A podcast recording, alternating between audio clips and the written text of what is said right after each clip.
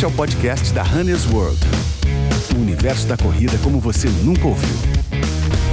Está no ar o primeiro episódio do podcast Runners World. Eu sou a Patrícia Giulianelli, diretora da Runners e corredora amadora há 12 anos. Olá, Pati, olá, ouvinte. Finalmente estamos com o nosso podcast no ar, hein? Eu sou Eric Santos, sou corredor amador também e você é um dos apresentadores desse podcast junto com a Pati. E a gente vai começar falando hoje sobre mindfulness na corrida, na alimentação e na vida de uma forma geral. Mas espera aí, né? Que palavrão é esse? O que é mindfulness? Eric, de uma forma bem geral e simplista, acho que a gente pode definir como atenção plena, estar presente em uma atividade que a gente estiver executando, né? Que acho que é um dos grandes desafios da nossa vida hoje, da atualidade. É, o Brasil é um país ansioso, é o país mais ansioso do mundo, com 18,6 é milhões de ansiosos. A gente tem esse título infeliz. Meu Deus. então a gente vive no futuro. Como que a gente fica no presente? Acho que é isso que a gente vai tentar descobrir aqui hoje. E para nos ajudar nessa missão difícil, mas não impossível, a gente está aqui com a psicóloga esportiva Carla Di Pierro, especialista em mindfulness no esporte, responsável pelo treinamento de atletas olímpicos e ela mesma triatleta amadora desde 98. Um prazer te receber aqui. Muito obrigado pela presença, Carla. Prazer é meu, Eric. Obrigada, Pati, pelo convite. E temos também a nutricionista Manuela Figueiredo. A Manu tem formação em Mindful Eating, Intuitive Eating e é uma das idealizadoras da nutrição comportamental e coordenadora do GENTA, grupo especializado em nutrição e transtornos alimentares e obesidade. É uma honra ter você aqui com a gente hoje, Manu. Obrigada pelo convite, um prazer estar aqui também. Não sou, sou ex-corredora, mas sou tenista, então o esporte também está comigo. Como que a gente começa fazendo uma meditação? É, eu acho que todo mundo agora respira, inspira, vamos estar presentes nesse momento. Como que a gente faz para começar a exercitar essa habilidade de estar presente nos momentos, seja na alimentação, seja no esporte? Quer que eu comece? Bom, vamos lá. Eu acho que para quem pratica esporte, é super importante falar desse tema, né? É para importante para todo mundo, mas um, a gente usa o nosso corpo né? E a gente precisa conhecer esse corpo e as reações dele para a gente decidir como que a gente vai correr, o ritmo que a gente vai impor, mesmo que a gente tenha uma planilha. Então é importante a gente prestar atenção nos sinais que esse corpo dá pra gente, as sensações que a gente tem. Dor, desconforto, percepção de esforço, sede, fome, são coisas que a gente precisa anotar para a gente aprender a treinar. E a gente só faz isso se a gente tiver com atenção plena naquilo que a gente está fazendo. Se eu estou correndo e prestando atenção em outras coisas, ou em pensamentos, ou nas pessoas pessoas, ou no futuro eu não estou é, presente naquilo que eu estou realizando. Então, praticar mindfulness, é, tá atento àquilo que eu estou realizando, seja a corrida, a comida, né? Ou mesmo uma conversa com alguém. Você é falou. um tipo de meditação? Exatamente. É uma meditação. É uma meditação. É né? uma meditação baseada em evidências, é porque alguns pesquisadores foram lá e foram testar né, o efeito do mindfulness e a gente tem mudanças no cérebro. Né? A gente tem mudanças efetivas é, e importantes é, de ajudam a pessoa a regular emocionalmente. A gente tem uma diminuição da amígdala, que é um lugar né, das nossas emoções instintivas. A gente ajuda a, a ter melhores tomadas de decisão. Então, é um exercício, um exercício de atenção. Carla, você falou muito de, de prestar atenção aos sinais do corpo, e isso acho que é especialmente importante também na alimentação, a, a, coisa da gente voltar a ter noção de quando a gente tem fome e saciedade. Acho que no mundo é, repleto de dietas da moda e dietas restritivas, é difícil a gente retomar essa nossa habilidade de ouvir o corpo, né, Manu? Exatamente. É, o, o Mindful Eating, ele deriva, então, do Mindfulness, né? Então, ele tem como esses princípios também como o atenção plena, né? E, e, acrescentando outros princípios que é o, o, o, comer sem julgamento, né? Então, o não julgamento, é o estar presente no aqui e agora, que é o que, na verdade, é a única coisa que existe, né? A gente não tem nada além desse momento aqui, é, nesse estúdio, e cada um tem o seu momento onde, onde tiver, né? Uh, então, é, e com uma mente de principiante, né? Com uma postura de curiosidade. Então, como se eu tivesse vivendo aquela situação pela primeira e pela única vez. Porque a gente só vai comer uma maçã uma única vez. A gente pode comer uma outra maçã. E a gente vive hoje, né, no que o mindfulness a gente fala dessa mente do macaco, né, que fica pulando de galho em galho. Então a gente está sempre trazendo ou o passado ou com a expectativa e com a ansiedade do futuro. Isso faz com que você não se conecte no que você está sentindo de fato. Seja né, no esporte, como a gente estava falando aqui, na, na, na hora da prática mesmo, ou na preparação, ou no momento da comida. Né? Então a gente vive muito assim: o que, que eu deveria comer? O que, que é o certo? Que horas são? O que, que eu estou fazendo? Né? E o comer perdeu a importância, seja no dia a dia, seja na prática da atividade física, né? ou, no esporte. Então, mesmo o esporte que muitas vezes requer uma alimentação mais regrada, né, e mais é, prescritiva, mesmo assim, cada ser é único. Cada um tem fome num momento, cada um tem uma sensação física. Né? Então, assim, o que, que eu como antes de correr que me traz conforto e me traz desconforto? Se eu sigo a regra, eu não escuto o meu corpo. Né? Então, essa conexão é muito legal da gente poder falar, porque isso tem um impacto real, inclusive no rendimento, né? Além da satisfação e de mais prazer. Né? Por isso essa coisa da individualização da, da alimentação, da dieta, no caso dos atletas, é tão importante, né? A gente vive num mundo que tem muito acesso à informação e tem muita gente compartilhando o que come, o que deixou de comer, o que comeu no pré-treino, o que, que almoçou, não sei o quê. E às vezes as pessoas acham que vão seguir aquela fórmula e que vai dar certo, certo, mas não necessariamente. Você tem que ouvir o seu corpo, o seu paladar. Não adianta você seguir uma dieta low carb se você é descendente de italiano e ama pão. Uhum. E alguém vai, vai reduzir isso drasticamente, vai durar durante um tempo, no longo prazo, você vai criar uma relação nem um pouco saudável com a comida, né? Então, mesmo quem segue uma dieta bacana e que cuida da alimentação, tem que ouvir seus gostos pessoais, tem que ouvir o que, o teu corpo está pedindo um, naquele determinado momento. Às vezes ele está pedindo um certo alimento. Ouça isso. é, a intuição, né, é um componente essencial, porque a gente. E a intuição não é holística ou mística, nada disso. A intuição é de fato é, uma escuta interna. Né? Então, se a gente parar para pensar é, em que momento que eu tenho fome, né? A maioria das pessoas fala, não, numa hora, tá na hora de almoçar. É, então, você vai lá, pega o seu prato e monta ele mais ou menos igual todos os dias. Só que nós não somos iguais todos os dias. A nossa fome não é a mesma todos os dias. A nossa sensação física não é a mesma todos os dias, né? As nossas emoções são diferentes. É, então eu sigo e coloco como princípio uma regra. Eu me desconecto do que eu estou sentindo né? Eu tô mais fraco, tô mais é, cansado, tô mais agitado. Tudo isso vai influenciar nas minhas escolhas. E acho que no esporte é, a gente tem que também começar até é, anteriormente, pensando assim, por que, que eu tô correndo? Por que, que eu tô fazendo Exato. esse esporte? Para quê? Né? Porque se é para emagrecer, isso também está associado muito a uma dieta, né? Então, assim, o que, que me conecta a isso? Que também é algo muito individual. Então, a gente vê as pessoas se machucando, passando dos limites, é, colocando metas, né? Eu vou fazer tal prova, tal prova, é, eu vou correr, correr de 5, agora é 10, agora é 20, agora é maratona, agora, né? Por quê, né? Para quê? A serviço de quem e fazendo sentido para quem? Então, acho que a Manu falou algo importante, que é seguir regras, né?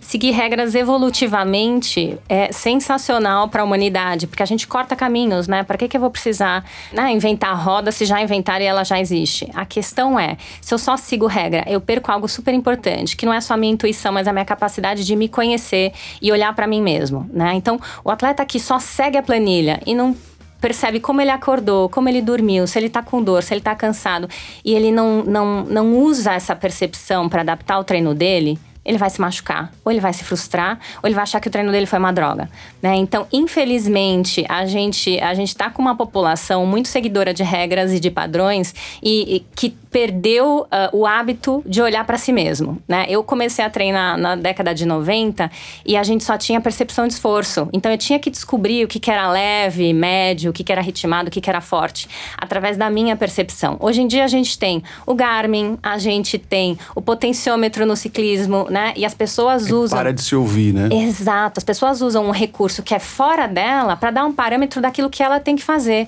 Que é excelente ter algo a mais, mas o parâmetro mais verdadeiro e fidedigno que a gente tem é a nossa própria percepção. Se eu não treino essa atenção do que eu tô sentindo, eu perco o autoconhecimento, eu perco aquilo que é mais valioso, principalmente pro atleta, que é ele tomar decisão a respeito do que ele tá sentindo. Eu tô com fome, eu tô com sede, tá doendo, reduz o ritmo, aumento, tô me sentindo forte, vou manter esse ritmo mais 30 minutos. Então, é, esse autoconhecimento pro atleta é super importante. Se ele vira um seguidor de regra, ele perde isso. Se ele olha só pros gadgets dele ou pra referência externa, ele também perde. Então, a gente tá num processo de ensinar as pessoas a voltarem pro início, que é olhar para elas mesmas, para o que elas sentem, é a intuição, né? É a fome. Eu tô com fome de quê? é exatamente aquilo que a Nutri me deu ou hoje eu quero comer algo diferente? Isso passa por autorrespeito e autocompaixão. Né? Isso. Que são componentes que a gente às vezes fala, pô, mas vou na nutricionista falar disso, né? Sim, vamos na nutricionista falar disso, porque se eu não respeito a minha sede, a minha fome, o meu sono, é, a minha vontade de fazer xixi, né? Que eu falo sempre, que isso é um bom, um bom começo para você começar a sintonizar na fome, né? Você vai respeitando, você tem vontade de ir no banheiro, se você não for, aquilo vai aumentando, assim como a fome. Ah, eu tô com fome, mas não tá na hora de comer né?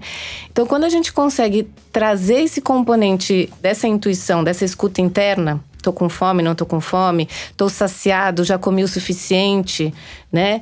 A gente também é, começa a trabalhar essa autocompaixão, que é talvez eu esteja no meio de uma corrida, no quilômetro 30, né? E eu sei que eu já tô muito mais próximo, mas meu corpo tá dizendo: chega, não dá mais né? O quanto isso precisa ser respeitado. Às né? vezes pode parecer um papo meio alternativo para quem está ouvindo a gente.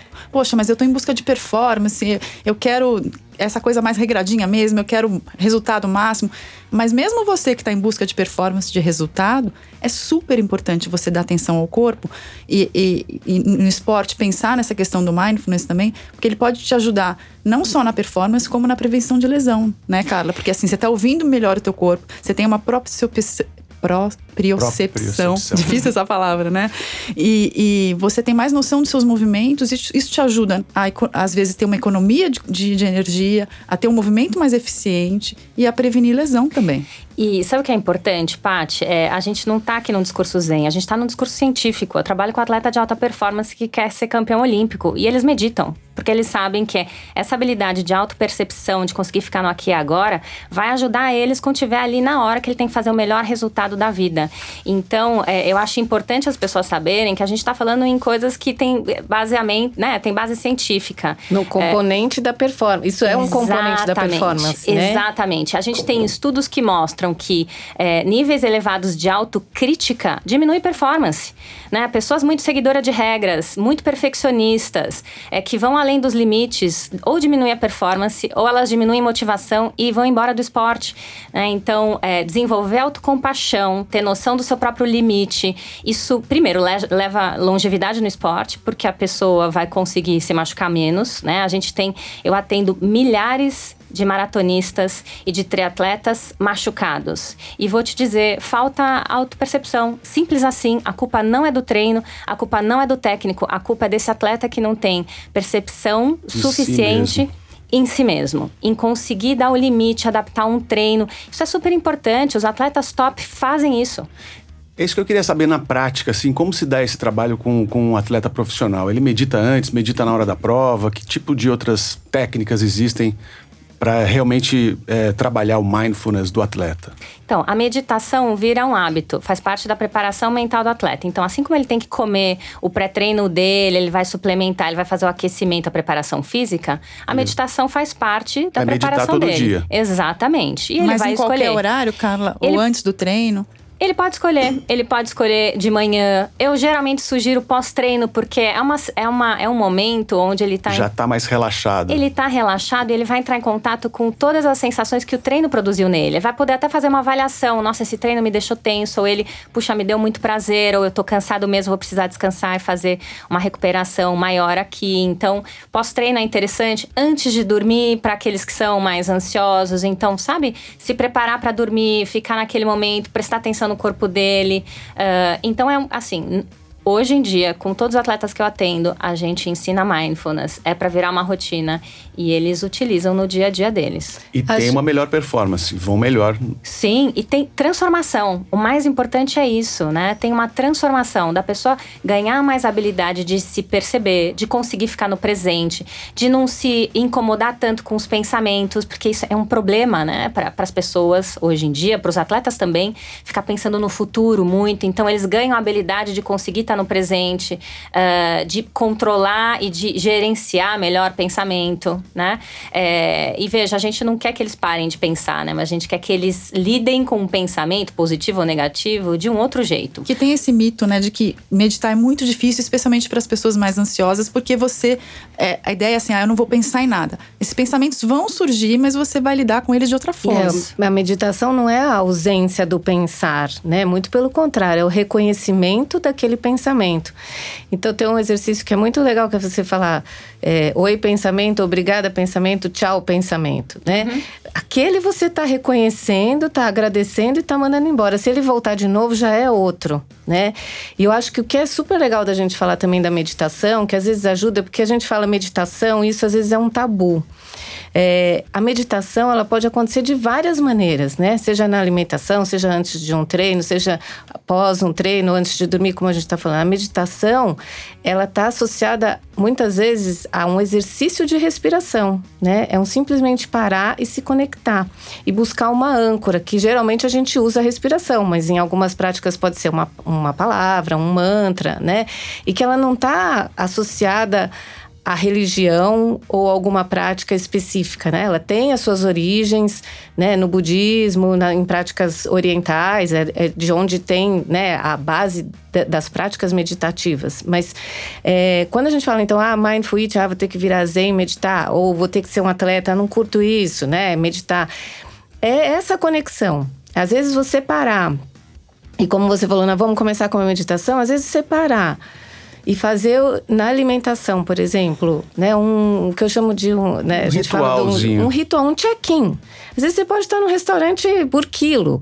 Separa, coloca teu prato e diante daquele prato você simplesmente se conecta com a sua respiração.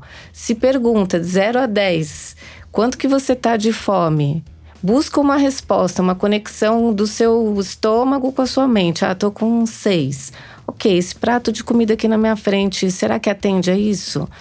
Vamos ver. O ideal é você é. começar uma refeição não estando no 10, né? Numa escala de 0 a 10. É começar entre os 5 e os 7, né? Exatamente. A gente buscar, né? Lógico que a fome é muito subjetiva e cada um tem a sua, né? Como a gente tá falando dessa individualidade. Mas quando a gente tá faminto, ou seja, quando a gente fala passou do 7, está no 8, a gente também perde essa conexão. Porque aí a gente vai em busca de qualquer coisa. Aí já é sobrevivência. Né? Aí já é sobrevivência. é igual a gente sair correndo, né? Sem nenhuma preparação. Ah, meu Deus, agora preciso.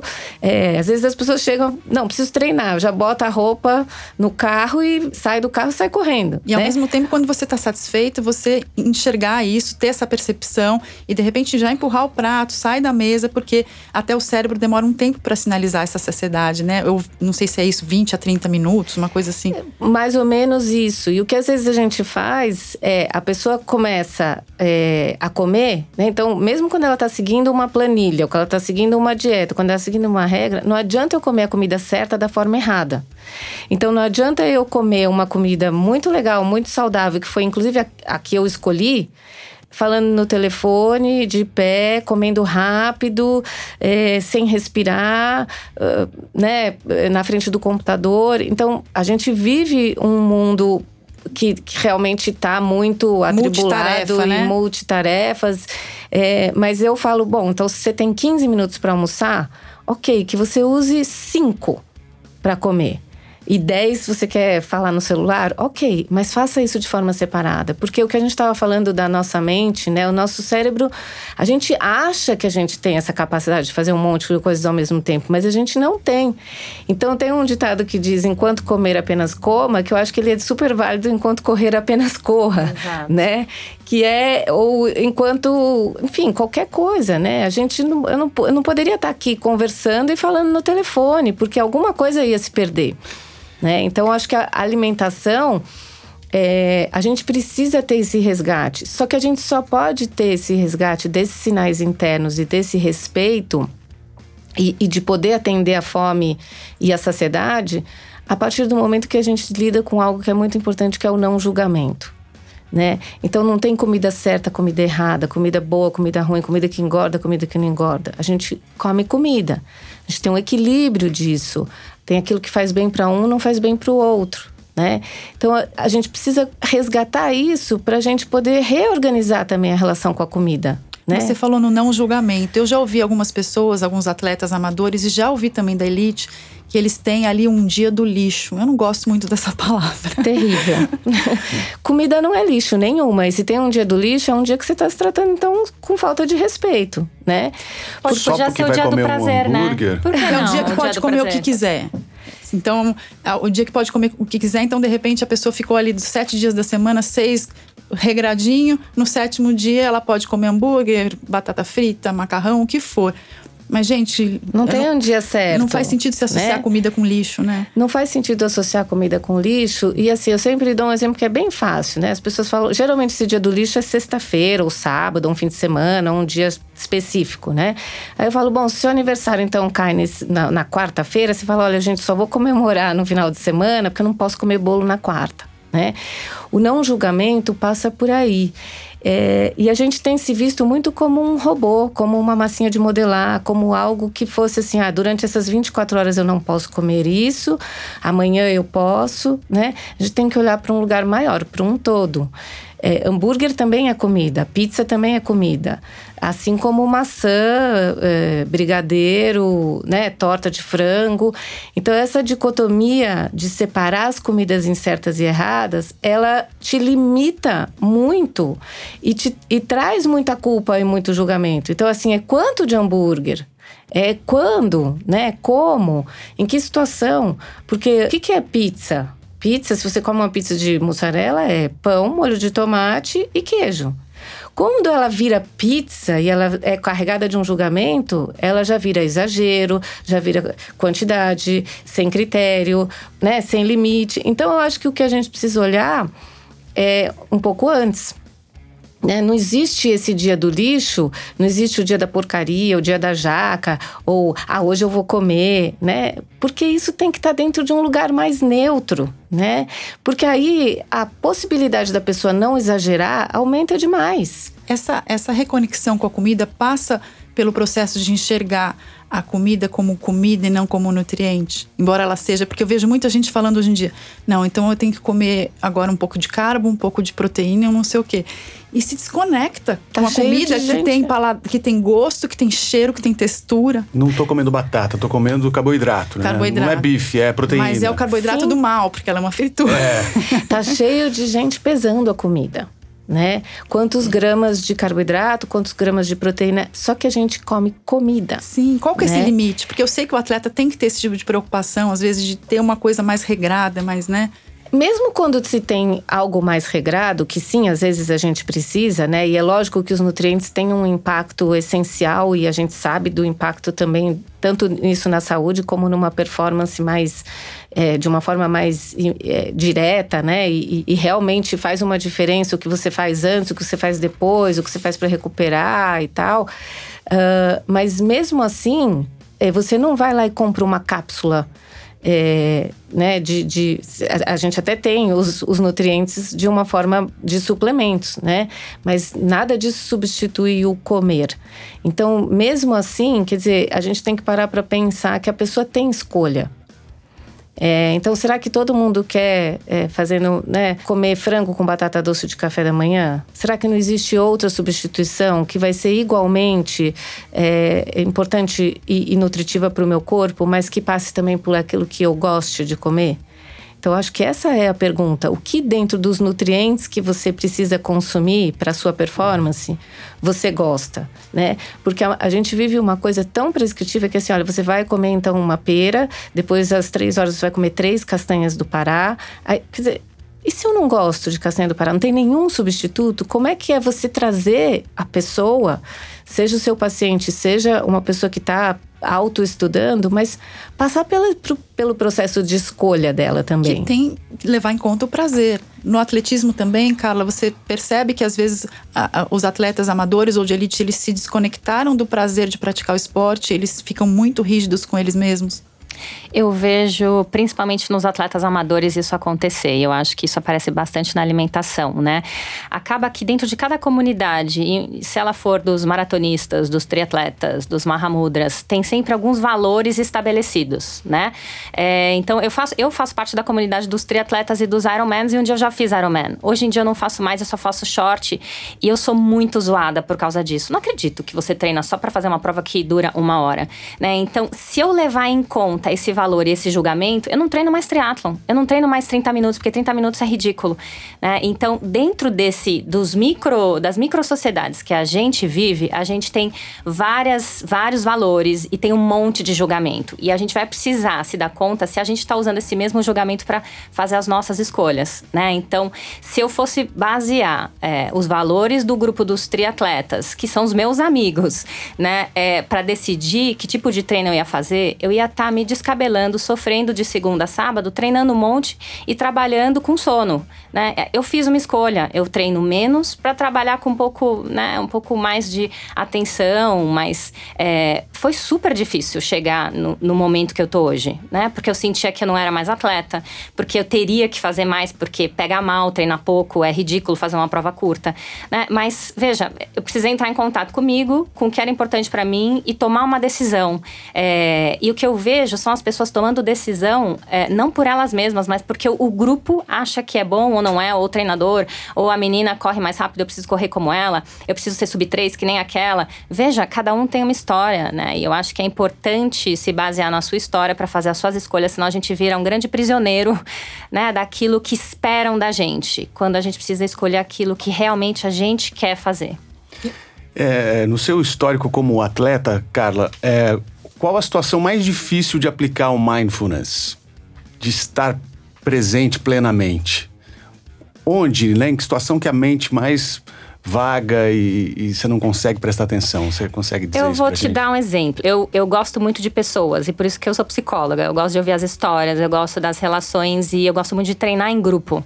Adoro bater papo pedalando, falo na natação, adoro correr conversando. Na quando... natação? Você... Opa, a gente dá um jeito no intervalo, conversa, dá risada. E, e eu acho que quando a gente tá nessa relação, uh, às vezes a gente não tá focada naquilo que a gente está fazendo. Então, é, eu acho que esse é o maior desafio: poder me divertir, sentir prazer com os meus amigos, mas também ter os momentos onde eu tô comigo mesma e poder alternar né? Então eu tenho um treino que eu vou papear e tem um treino que eu vou fazer comigo mesma, porque ali eu vou estar tá presente, eu vou estar tá sentindo a dor do treino, eu vou estar tá ali é, cuidando para estar tá dentro do pace que eu quero fazer para treinar. Então acho que é importante conseguir ter essa variação. A gente chama isso de flexibilidade psicológica, né? E isso é o que eu mais tenho que desenvolver com os atletas, né? É assim, gente, não tem só um jeito de pensar e um jeito de treinar. Então você pode ir desenvolvendo várias formas de ter efetividade, de várias formas de pensar a mesma coisa. Não é possível nem.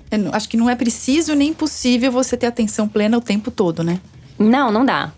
Rigidez parece não, que não é uma boa ideia em situação nenhuma, né? Nenhuma, nenhuma. Muito menos em relação à comida, muito menos em relação a treino né? É, e veja, você conversa com qualquer treinador, ele vai falar para você: puxa, você dormiu mal à noite, você não conseguiu se alimentar bem, tudo bem, a gente reorganiza seu treino. Você não precisa cumprir a planilha que está escrito ali. A planilha ela, é, ela é só um, né, uma ideia daquilo que pode te ajudar a fazer um, uma preparação física legal e adequada. Mas a gente precisa estar tá sempre se adaptando, né? Tem que ter essa flexibilidade. É, a gente queria trazer uma questão aqui também. A gente está gravando um podcast, né? E assim como o rádio, o podcast, a grande vantagem é que você pode consumi-lo é, fazendo outras coisas. Então você está correndo, ouvindo um podcast, ou você está cozinhando, está no carro. Quer dizer, não está em atenção plena. Né, consigo mesmo. Então. Como é que funciona isso? Vamos lá. Não dá para ouvir um podcast correndo, então? Aposto que tem muita gente que tá, tá Tem, correndo agora. Tem, e tá ouvindo o podcast, né? A gente até tava brincando aqui, tô ali fazendo elíptico na academia, não posso ouvir um podcast? Pode, de novo, não vamos ser rígido, né? Então, fazer o elíptico às vezes é monótono, chato. Então, se eu tô ouvindo alguma coisa e eu tô plenamente é, interessada por aquilo, eu tô fazendo atenção plena. Só que eu tô fazendo atenção plena ouvindo o podcast. Você entendeu? Eu não tô no, no elíptico, né? Então, eu posso correr ouvindo um podcast? Posso, se eu estiver plenamente ali atenta e eu não estiver correndo nenhum risco para me machucar, eu tô fazendo atenção plena, né? Então, acho que para desmistificar um pouquinho o que, que é mindfulness, é um treino de atenção. É você estar tá completamente ali naquele momento absorvido por aquela atividade, sem estar tá julgando se eu tô fazendo certo ou errado, simplesmente fazendo. E aí a gente pode fazer isso, né? É, o que a gente chama de meditação formal, mindfulness formal, que é você separando 5, 10 minutos do seu dia, ouvindo né, uma meditação, simplesmente prestando atenção na sua respiração, ou mindfulness informal, que é qualquer atividade que você estiver fazendo. Pode ser comendo, escovando o dente, tomando banho, é, fazendo a sua corrida, mas estando ali naquele momento presente. É, então escolhe uma atividade durante o dia, né? Para você estar tá totalmente presente, você vai estar tá meditando. Meditar enquanto cozinha não é uma ótima ideia? É uma ótima ideia. Na verdade, é, cozinhar é uma forma, já é uma boa é ideia. Uma forma, é cozinhar forma, já é uma boa é. ideia, porque hoje em dia muita gente não cozinha nada, né? É uma forma de meditação, você tá ali naquele, naquele ato de cozinhar? É, como a gente estava falando aqui, né? Essa, é a gente desmistificar o, a meditação, né? É você estar atento no aqui e agora, com o foco, quer dizer, você tá cozinhando, né? Então você vai lá, você pica um tomate, você pica uma cebola, você fala, bom, o que eu vou fazer? Bota uma música, bota esse podcast. É, o, o, atenção plena é você viver intensamente aquele momento. Né? É, então, mesmo, por exemplo, quando uma pessoa está comendo e dirigindo, o que, que ela está fazendo? Em primeiro, espero, esperamos que ela esteja dirigindo, né? É, quando a gente está cozinhando e, e, se conecta com aquilo, né? Lavar louça pode ser você fazer isso com atenção plena, né? Então, é, é, é buscar. Então, eu estou cozinhando para quem que eu estou fazendo essa comida, é se conectar de onde vem essa comida, né? Que alguém um dia plantou esse tomate, colheu esse tomate, é, esse tomate chegou, você escolheu ele, né? E de novo, isso não é místico ou holístico, é simplesmente estabelecer relações, né? É se, é se conectar. Eu acho que é, é você vai servir essa comida para quem, né? É trabalhar o não julgamento também, né? Acho que vai, ah, será que vai ficar bom? Será que vão gostar da minha comida, né? O, o, tempo inteiro, se a gente a gente vai se pulverizando, né? E a gente vai se desconectando daquele momento é, que, que realmente está acontecendo. O cozinhar mais é, pode ser um ovo mexido, né? Isso é, que eu ia falar. Eu... Não precisa ser gourmet. Eu, eu sempre falo isso. Eu sou boa, muito boa de dar receita, mas como eu falo de comida o tempo inteiro, eu cozinho pouco, mas eu tenho o maior prazer em comer sentar na mesa e comer, né? Então é, é, é, é, vencer essa barreira, é retornar, é mesmo é, o comer em família é tão poderoso, é, em todos os sentidos, né? Desde melhorar consumo de álcool e drogas até melhorar agressividade, é, falta de atenção nas crianças, né? Então, o comer é, ele é carregado de muitos outros significados, né? Que vão muito além do que e quanto. E essa reconexão que a gente estava falando com a comida, ela também pode se dar nesse momento, né? Eu, eu tenho um filho de 5 anos e até ele nascer eu não, não me preocupava muito em preparar meu próprio alimento. E com ele eu preparo e é sempre divertido. Às vezes a receita dá errado e a gente se diverte muito, às vezes dá certo. E ele, ele brinca, ele fala assim: mamãe, não tá tão bom, mas tá bom. Pra mim tá bom. Porque eles têm um julgamento muito né, diferente do nosso, né? Eles têm. Eles não são tão autocríticos como a gente é com. Então, assim, o processo ele, você já está trabalhando a sua alimentação ali nesse processo de cozinhar, né? Eles são os verdadeiros comedores intuitivos, né? Então a gente nasce com essa capacidade de escutar os nossos sinais internos de fome, de apetite e saciedade. O bebê chora quando está com fome, quando ele mama e ele está saciado, ele larga o peito ou a mamadeira. E a gente vai perdendo essa conexão mas ela é possível de ser resgatada, né?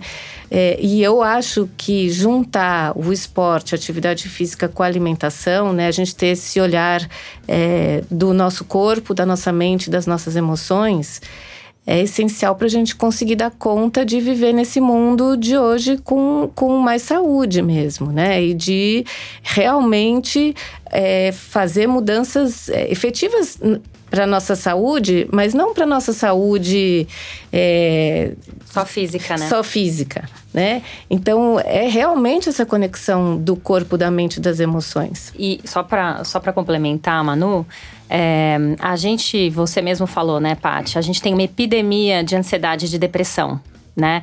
Lá na década de 70, 80, né, a gente começou a fazer atividade física para cuidar da saúde. Hoje em dia todo mundo sabe que atividade física é importante, só que ninguém está cuidando da saúde mental, que é tão ou mais importante que a saúde física, né? E o mindfulness e a meditação entra agora com tudo para a gente cuidar da nossa saúde mental. Se a gente não voltar para a gente mesmo, se a gente não voltar para nossa intuição, para aquilo que é importante para a gente, para o aqui e agora, a gente vai adoecer e a gente está vendo isso. A gente está vendo pessoas doentes, né? Então não, não tem mais escapatória, né? Todo mundo vai precisar aprender a meditar. Quem acha que é zen vai ter que desmistificar. A gente vai ter que resgatar a intuição, a, o que, que é fome de verdade, o que, que é importante para mim e não para a pessoa, para a sociedade, para postar no Instagram, né? Então acho que é esse momento de resgate que a gente está e o mindfulness tem essa pegada. Bom, a gente está aqui pincelando esse assunto, né? Mas para quem quiser se aprofundar, a gente tem dois livros para indicar, que são livros da Manuela e da Carla. Vamos falar do seu primeiro? Claro que você já falou um, um pouco dele aí é, no nosso bate-papo, mas é, conta um pouco mais o que, que é o Comer com Plena Atenção. É, então, esse livro, Comer com Atenção Plena, é um livro que eu escrevi com a Cintia Antonácio, é, para um público leigo, né? Então, assim, eu, esse público leigo é esquisito falar, né? Para todos nós. Uhum. é, e a ideia, né, é justamente desmistificar um pouco, é trazer para nossa casa um pouco essa, essa possibilidade de uma conexão e de uma mudança da relação com a comida, né? Então, em cada capítulo, a gente coloca um desafio, né, de se perceber, de refletir e de experimentar coisas novas, porque esse mundo de muito julgamento também é assim, né? Nunca a gente teve tanto acesso à informação sobre saúde, sobre eh, esporte, sobre corpo, sobre tudo, né? Nunca tiveram tantos programas de gastronomia e o Instagram, uma das, do, das coisas que mais faz sucesso é comida, né, e alimento, e nunca se cozinhou tão pouco. É, então tem também uma paralisação. Eu quero mudar, eu já percebi que tem um processo de mudança aí que seria bom para mim, mas eu não faço nada né? Então a gente tem que começar, simplesmente começar. E a gente tem que começar é, primeiro olhando para o que a gente está comendo, né? Não o que a gente deveria estar.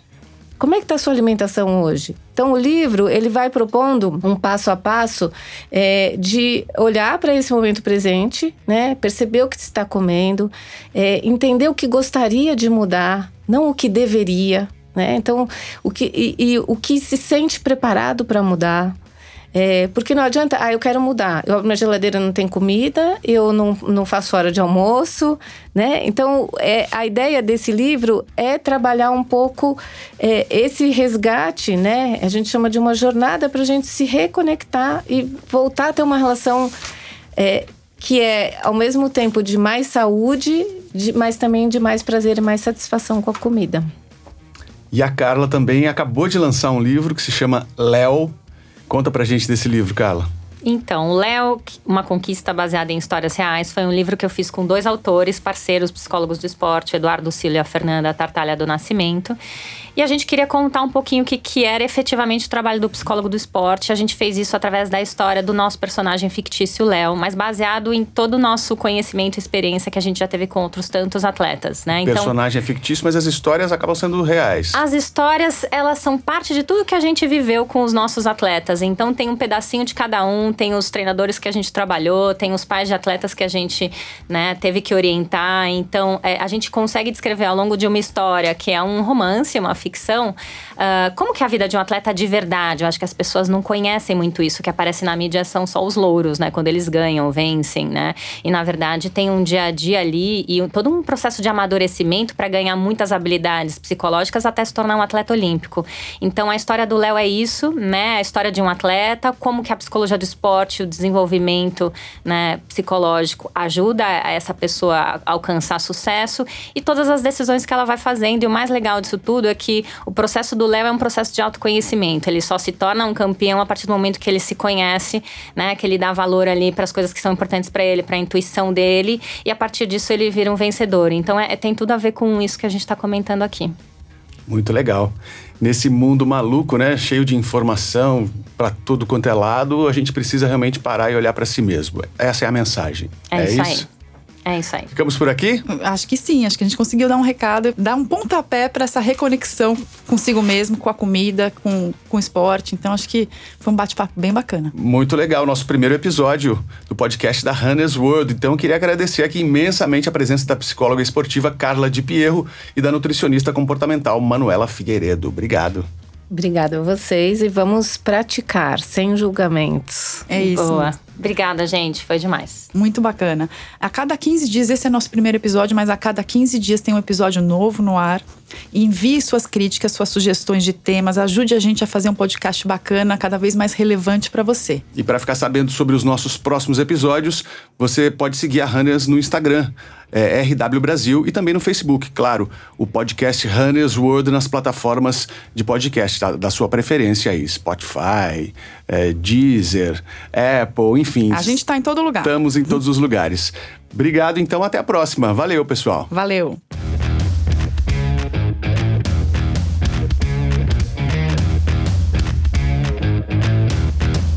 Este é o podcast da Runners World. O universo da corrida como você nunca ouviu.